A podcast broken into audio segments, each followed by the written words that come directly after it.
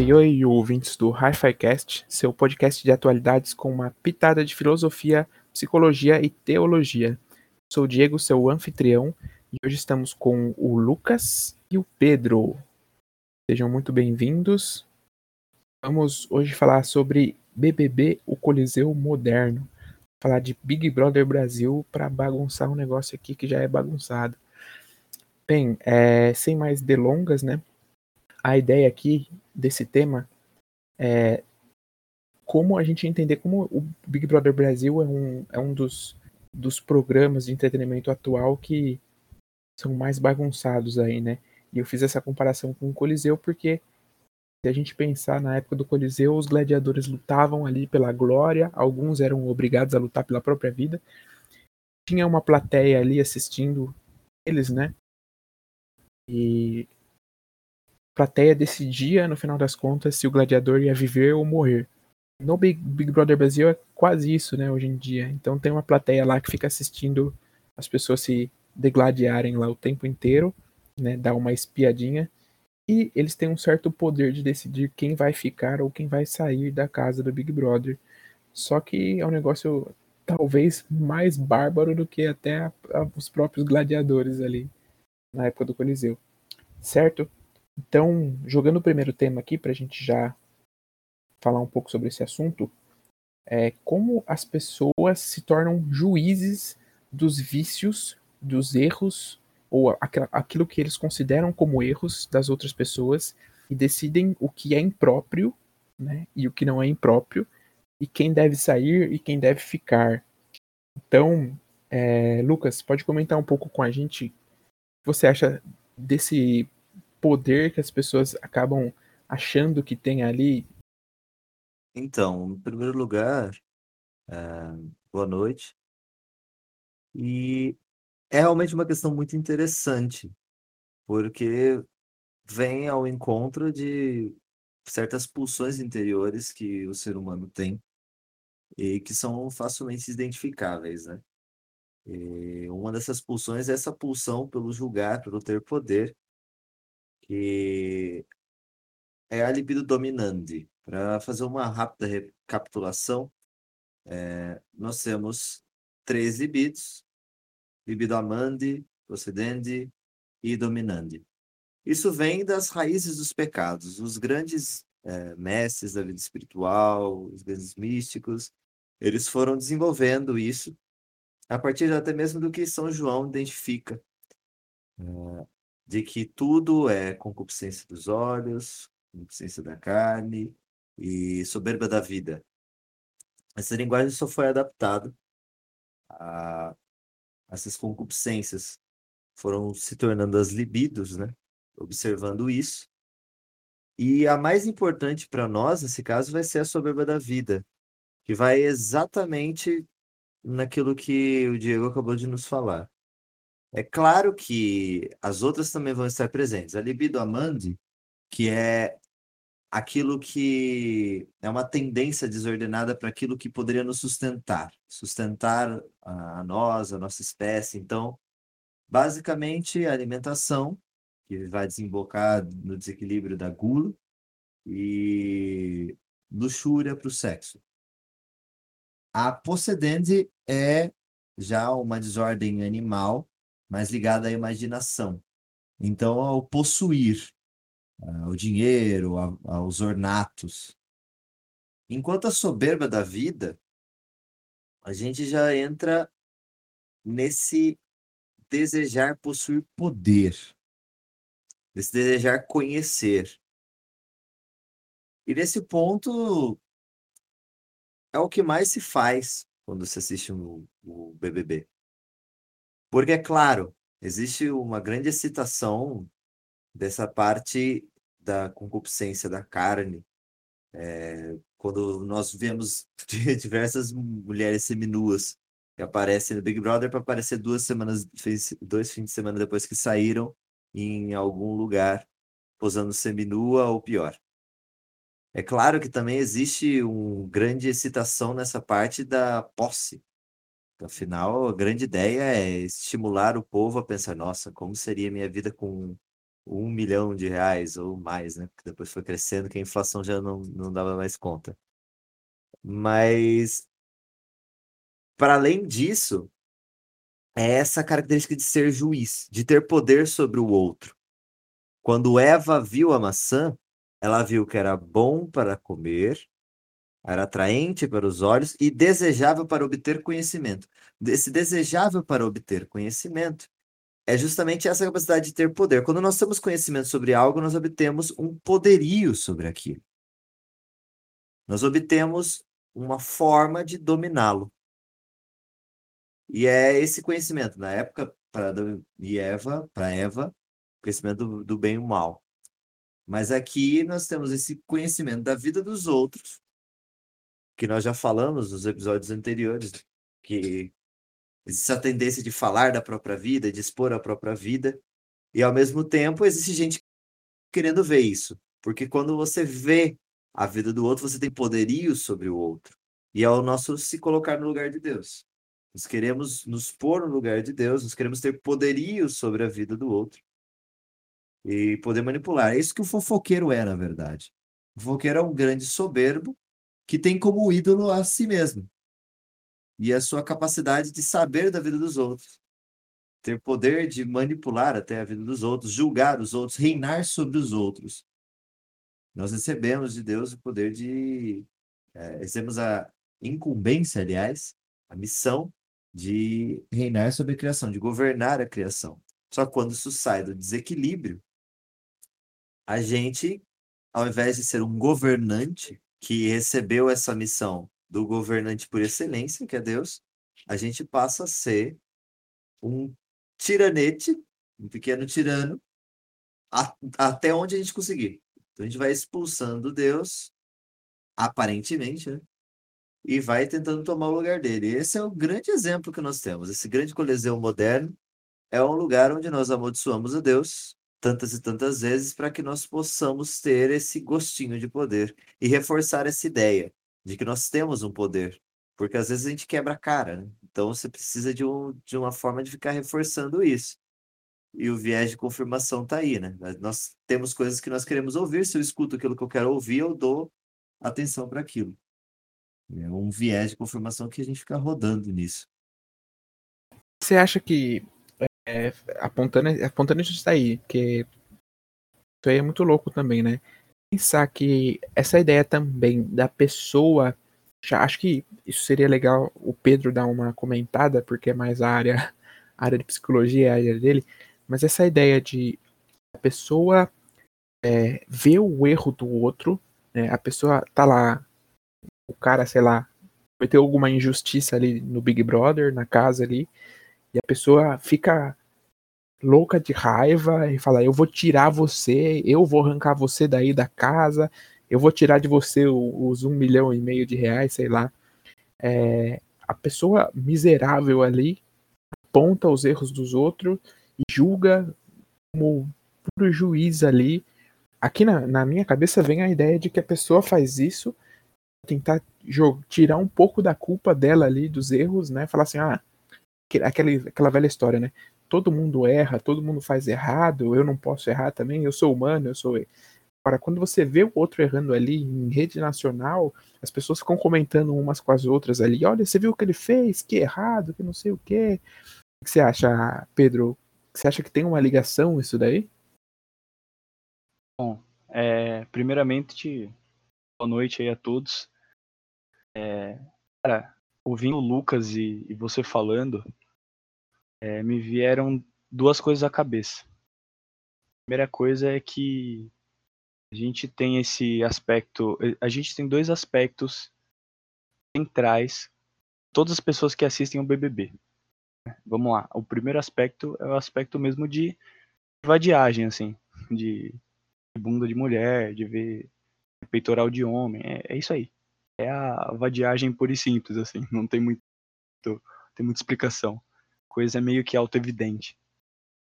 Só que a segunda coisa ó, é mais pro, pro lado do que o Diego disse, que é a, um, um, certo aspecto de um, um sadismo, sabe?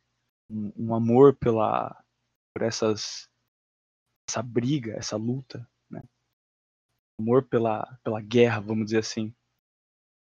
É, é como se fosse um, uma luta apenas por luta. É mais ou menos o que acontecia mesmo no Coliseu, por isso que é muito bacana a, a ligação entre uma coisa e outra. Né? Porque quando sai briga no Big Brother, cara, é assunto da semana, assim, sabe? Fulano xingou tal de, sei lá, sabe? É, é uma coisa que as pessoas dão muito valor e claramente se pode ver que aquilo é, é algo central da coisa, sabe? Ou seja, no Big Brother as pessoas fazem duas coisas. Ou elas é, vê bunda, basicamente, ou é, elas param um pouco de ver bunda e começam a ver briga, né? E o grande aspecto da briga, me parece, parece que as pessoas gostam tanto de ver brigas, é, primeiramente por uma, uma, um entretenimento totalmente tosco, mas também é, para se ter um aspecto melhor de vida, né? Vou explicar isso de uma maneira melhor. É, é, vamos supor que eu estou num condomínio. E aí eu quero que o meu carro seja o carro mais limpo do condomínio. Para o meu carro ser o carro mais limpo do condomínio, eu vou ter que fazer duas coisas. Vou optar fazer duas coisas. A primeira, e a mais racional, que eu limpe o meu carro. Então, um dia lá da semana eu vou, pego as coisas que eu tenho que pegar para lavar meu carro, né? Pego o aspirador de pó, pego o VAP e tudo mais e dou um trato no meu carro, conservando ele para que ele seja o carro mais limpo do condomínio. A segunda coisa, e é o que realmente o povo brasileiro é mestre em fazer, é pegar vários baldes de lama e jogar lama em todos os outros carros do condomínio. Assim o meu carro vai ser mais limpo, não vou precisar me esforçar muito vendo os defeitos que o meu carro tem, vendo as sujeiras do meu carro. Eu apenas vou denegrir o carro dos outros. Eu vou é, sujar o carro dos outros. É mais ou menos isso, me parece, essa essa é, essa coisa desgovernada de sempre querer ver brigas, de sempre querer ver conflitos, pessoas em conflitos, né?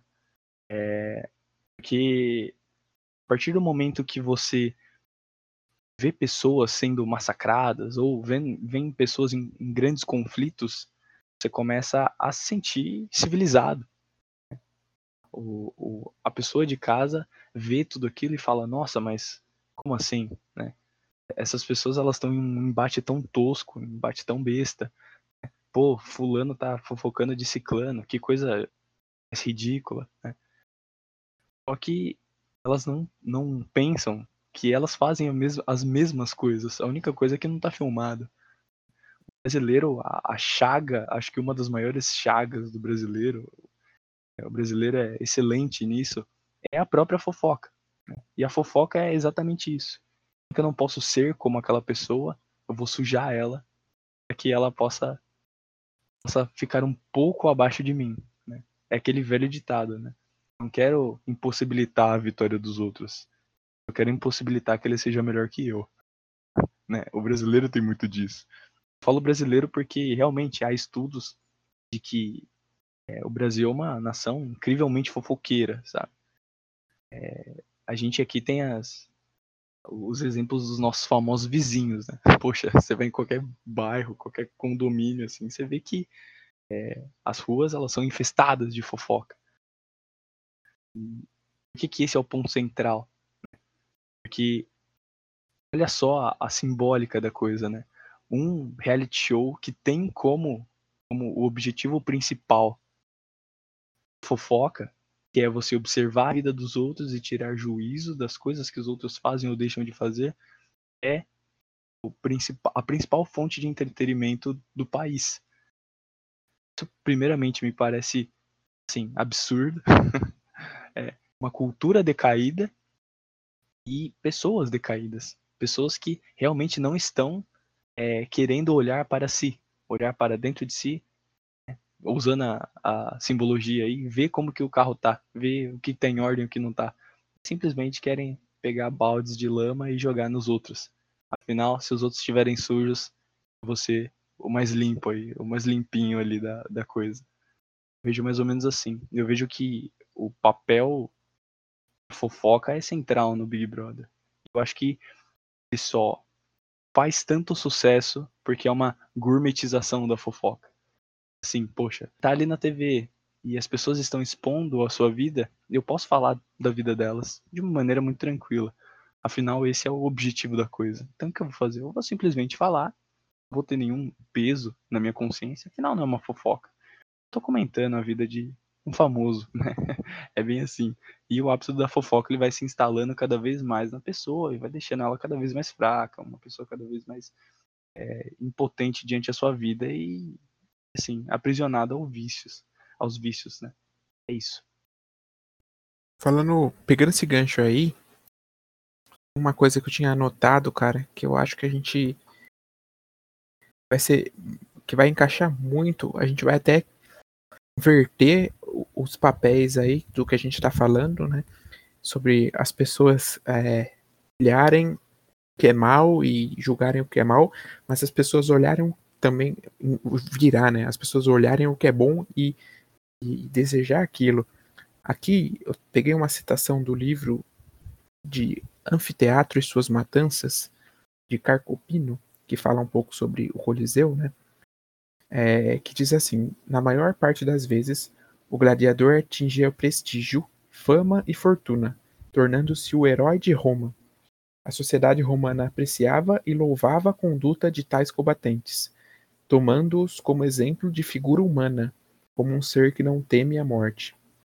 Agora, pensa, pensamos nesse ponto aí cara que ganha o BBB, primeiro, o cara que participa do BBB, ele come, bebe e vive de graça todo o tempo que ele fica ali, né? E ele tem fartura na maioria das vezes, né? Faz uma prova ali da comida ou outra, mas na maioria das vezes ele tem fartura.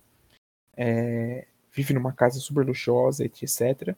E se o cara ganha, ele ganha lá muito dinheiro ainda, ganha fama né, vira capa de revista, aparece em programas de televisão etc.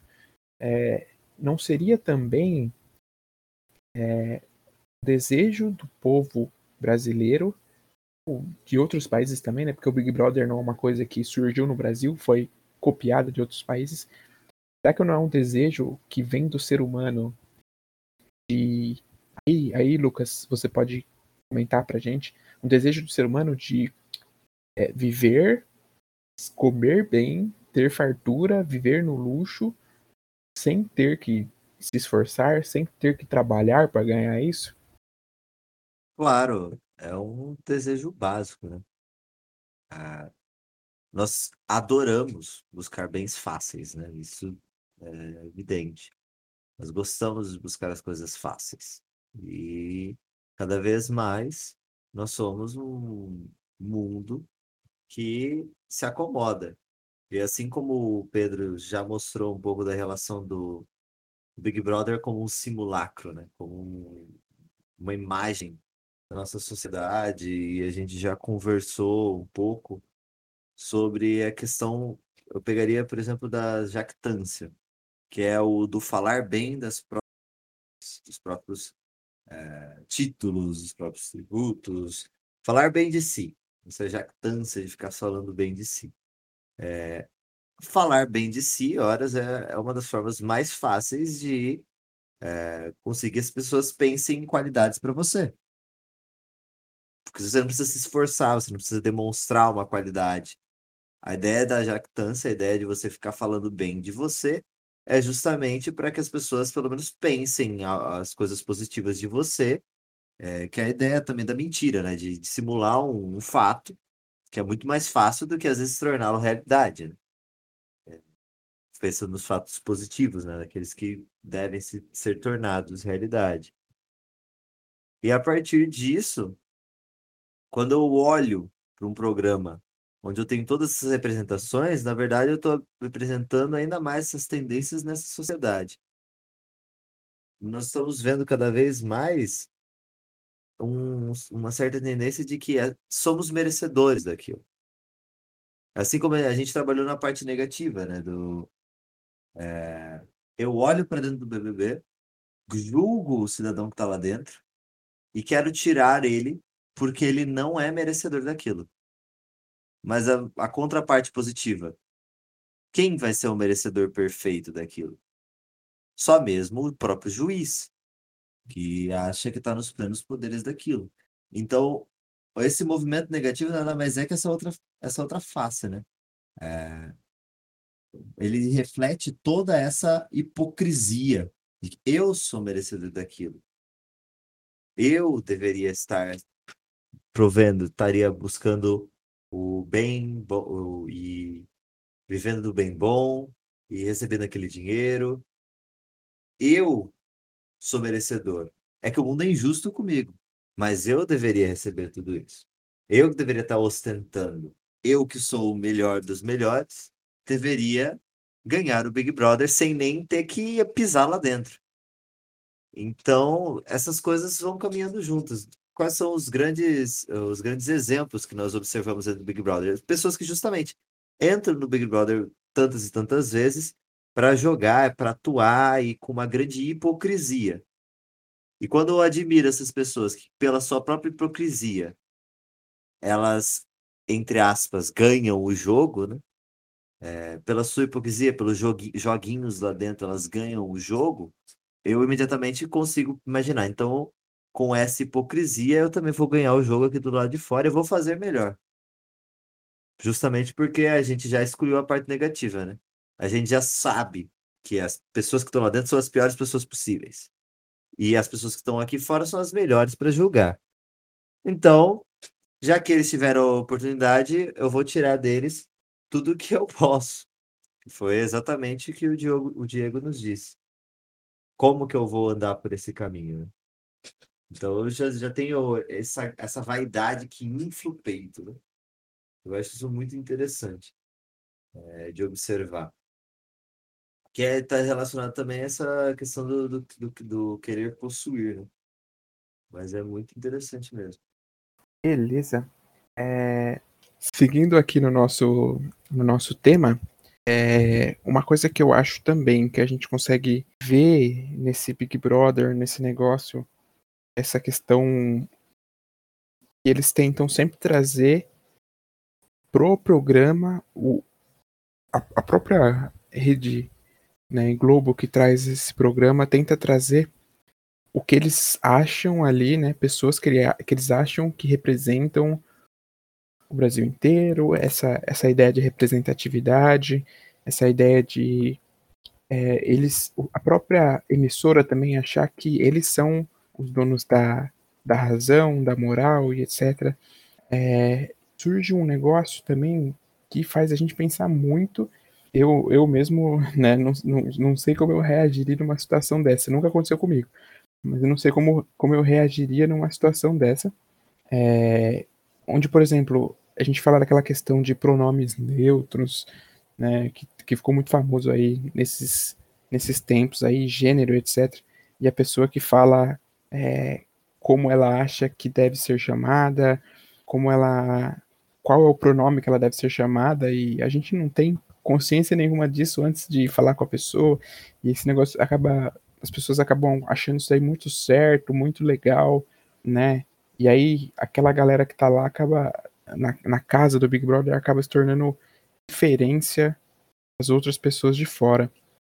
Também a gente tem, tem essa visão, é, Pedro, de, de buscar uma referência que seja também aceita por todas as outras pessoas, uma referência ali, por exemplo, um, um cara famoso que não foi cancelado pelo que ele falou, a gente acaba buscando essa referência para entrar no, no grupo, evitar ser cancelado, evitar remar contra a corrente. O que você acha?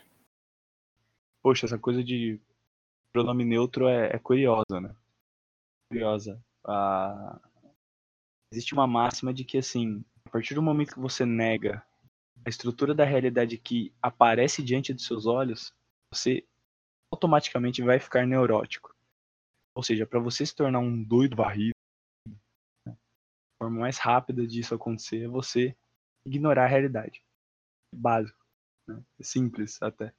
E tudo isso começa, né? essa, essa ideia é, por uma ideia louca, assim, de, de uma frase né, do René Descartes, que é exaltada nas, nas universidades aí, que, que é o tal do penso logo existo, né? Ou seja, eu só vou é, existir é, a partir do momento que eu penso. Se eu não penso, aquilo que não pode ser, aquilo que não pode pensar, não existe. É, poxa, é, primeiramente isso não faz o menor sentido, né? Como, como algumas pessoas dizem, né? O Descartes foi um gênio matemático, mas um asno filosófico, né? É mais ou menos assim. É, por quê? Porque a gente vê que a própria estrutura do desenvolvimento humano ela desmente isso. Né? Poxa, o Diego tem um filho pequeno e ele pode mostrar aí pra gente, pode falar pra gente como que é acompanhar o desenvolvimento de uma criança. Primeira coisa que ela vai fazer não é raciocinar, não é pensar. Não vai simplesmente, é, é, sei lá, pegar dados da a realidade e pensar sobre aquilo. A criança primeiro ela vai extrair o que é a realidade. Ela vai descobrir um mundo que há em volta dela e que é dado, e ela vai começar, de certa forma, a perceber esse mundo através dos cinco sentidos que a gente tem. Então, a primeira coisa que a gente faz é perceber essa realidade. A gente só vai pensar sobre a mesma depois de muito tempo. A estrutura do nosso desenvolvimento humano é primeiro perceber a realidade e depois discorrer sobre ela, depois pensar, depois raciocinar sobre as coisas que são desse mundo que estão ali. É, a questão é que depois de Descartes a coisa só foi abaixo, sabe? Foi ladeira abaixo. A partir do momento que nós pensamos para existir, ou seja, só somos é, efetivamente existenciais, né? a gente só existe se nós pensarmos, é, abre margem para muita coisa. Ou seja, primeiramente a, a desconfiança plena da, da realidade. Como eu falei, como, né, como o começo desse comentário foi, se você ignorar a realidade que aparece da maneira mais primitiva, da maneira simples para você, se você ignorar essa realidade, você vai começar a ficar neurótico. É, isso aí é, é experiência em, terapia, sabe? E, poxa, as representações sociais que hoje se mostram pra gente é assim, são fábricas de neurose, entendeu? Você realmente chegar para alguém e falar que não se nasce homem ou, ou né, não se nasce menino ou menina, mas torna-se menino ou menina. Poxa, é, é assim, é desleal. É uma coisa que realmente não dá para entender. É uma coisa tosca, né, de maneira bem sincera. É, ou, por exemplo, a, o tal do gênero neutro, né, a linguagem de gênero. Né, enfim, é, você tira todo o aspecto de uma linguagem apenas para servir como uma ferramenta social, como, como um instrumento de politização das massas, entendeu? Quando na verdade a linguagem ela só pode ser amparada pela realidade. Né? Eu só entendo a mesma coisa que vocês, eu só falo a mesma coisa que vocês porque nós estamos falando de ob... estamos falando de objetos de um objeto igual que nós reconhecemos. Tô, tô falando aqui com o Diego, com o Lucas. Poxa, eu, se eu falasse para eles a palavra computador, eles falam português, mas se eles não conhecessem um computador, não teria como eles tirarem conhecimento disso. Porque primeiro se conhece o algo concreto que aparece na realidade e depois o descreve. Isso é óbvio, isso é a coisa mais é, poxa, pueril e simples que existe. O problema é que essas pessoas não estão afim da realidade. E aí começa uma série de, de loucuras, né, onde vale tudo. A única coisa que não vale é eu sair por baixo, é eu ser o, o ruim da história. E aí se abre margem para uma falsa tolerância, é uma coisa né, basicamente teatral, né? É, que, sei lá, você se desculpa por ser homem, ou é como a gente viu no próprio Big Brother, né? Ou, sei lá, você tem que é, realmente, numa faculdade, você tem que ter é, obrigatoriedade de ter negros ali, não por é, não por uma uma eficiência intelectual da pessoa, mas simplesmente por causa da sua cor de pele. Né? Enfim, você tem que ter cotas para índios e mulheres e várias outras outras coisas e acaba que isso vai desconstruindo a própria noção de realidade que as pessoas vão tendo. E como eu falo e repito aqui de novo, se as pessoas ignoram a realidade, as pessoas ficam neuróticas. Ou seja, no final de tudo, essas massas né, sociais elas vão ignorando cada vez mais a realidade, fazendo as pessoas ignorarem cada vez mais a realidade, que torna elas mais neuróticas. Né? Rolomei, que é um, um, um psicólogo, né?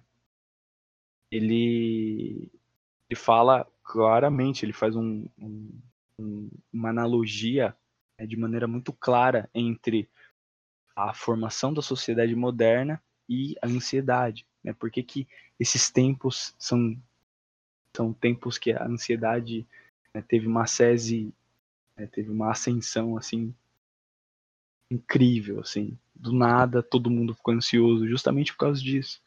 Né? Porque as pessoas estão cada vez mais esquecendo as estruturas do real presas nos pensamentos dela. Né? O que que tá? Quando a gente se prende aos nossos pensamentos, a gente fica neurótico, a gente começa a, enfim, enlouquecer de maneira mais mais básica, assim, né? Vamos dizer assim. E eu, francamente, com tudo que eu estudei, com tudo que eu vi, eu acho que essa loucura social de hoje, tanto no Big Brother quanto nos nossos dias aí na nossa vida, ela é muito perigosa. Ela é muito perigosa porque no fim a gente está falando com a sanidade mental de pessoas. A gente está vendo pessoas que elas vão em algum momento ficar deprimidas, ficar desesperançosas, né, porque elas estão confiando nos seus pensamentos e não na própria estrutura real da coisa acho que isso é muito perigoso, eu acho que isso é, teria que ser refletido, teria que ser é, realmente é, raciocinado aí por pelas, pela própria civilização. Né? É uma coisa muito perigosa e uma coisa que tem que ser é, falada, raciocinada, pensada. Só assim que a gente vai conseguir sair desse ciclo aí de de fugir da realidade e entrar em neurose. É, isso realmente entra num ponto, você tocou num ponto aí legal, é, de as pessoas estão se saindo da realidade, né? Eu vi um vídeo e isso ficou bem famoso e provavelmente você que está ouvindo a gente deve ter ouvido. O Pedro até comentou do Fiuk, né, no Big Brother Brasil, pedindo desculpas por ser homem branco e privilegiado falando que todo homem branco privilegiado tem que se pedir, tem que pedir desculpas por, pelo que ele fez, fazendo e oprimindo, né? Isso é, isso é muito louco, né? Você pedir desculpas por uma coisa que é, você não escolhe, você não tem opção nenhuma, entendeu? Que, que você não tem poder sobre aquilo, né? É, pedir desculpa por ser homem branco, pedir desculpa por ser por ter nascido rico, sei lá, qualquer coisa desse tipo, que você não tem controle, né? Isso é muito louco, as pessoas estão perdendo a noção da, da realidade, né? a noção das coisas. Pra gente já encerrar, que a gente tá pegando o nosso tempo, ação aqui de um livro da Renata Sena Garrafone, que é o livro Gladiadores na Roma Antiga, do combate às paixões cotidianas, que ilustra tudo isso que a gente falou e deixa a gente aí, vai deixar a gente para refletir um pouquinho aí, você que ouviu a gente, para refletir um pouquinho sobre isso também. O trecho do livro diz assim: Desta forma, os combates não eram questionados e sim louvados como principal fonte de transmissão do ensinamento e virtudes romanas, sendo tidos como necessários para o bom funcionamento da sociedade, onde a ideia de controle tornava a violência justificável. Então, meus caros, o Big Brother Brasil nos enfia goela abaixo falsas virtudes, porcarias modernas e ainda ajuda a manter o controle da população do povo, da galera que gosta de assistir. Porque a galera fica assistindo Big Brother e não fica se preocupando com política, não fica se preocupando com outras coisas que estão, se aconte que estão acontecendo por aí, né? O pão e circo e etc, né? Então, vamos encerrar. Estou encerrando por aqui o nosso programa de hoje. E para a gente ficar com essa reflexão aí, que toda essa barbaridade que acontecia era louvada e tendo como a principal fonte da transmissão de ensinamentos e virtudes romanas. Então tá lá a galera do Big Brother, que é louvada e são tidos como os, as pessoas que mostram as verdadeiras virtudes que tem que ser. As virtudes de hoje são se pedir desculpa por ser branco e, e homem. Beleza? Para agradecer meus convidados. Obrigado, Pedro, Lucas. Muito obrigado a todos os ouvintes. Compartilhem, curtem, é, mostrem para os seus amigos. E tchau, tchau.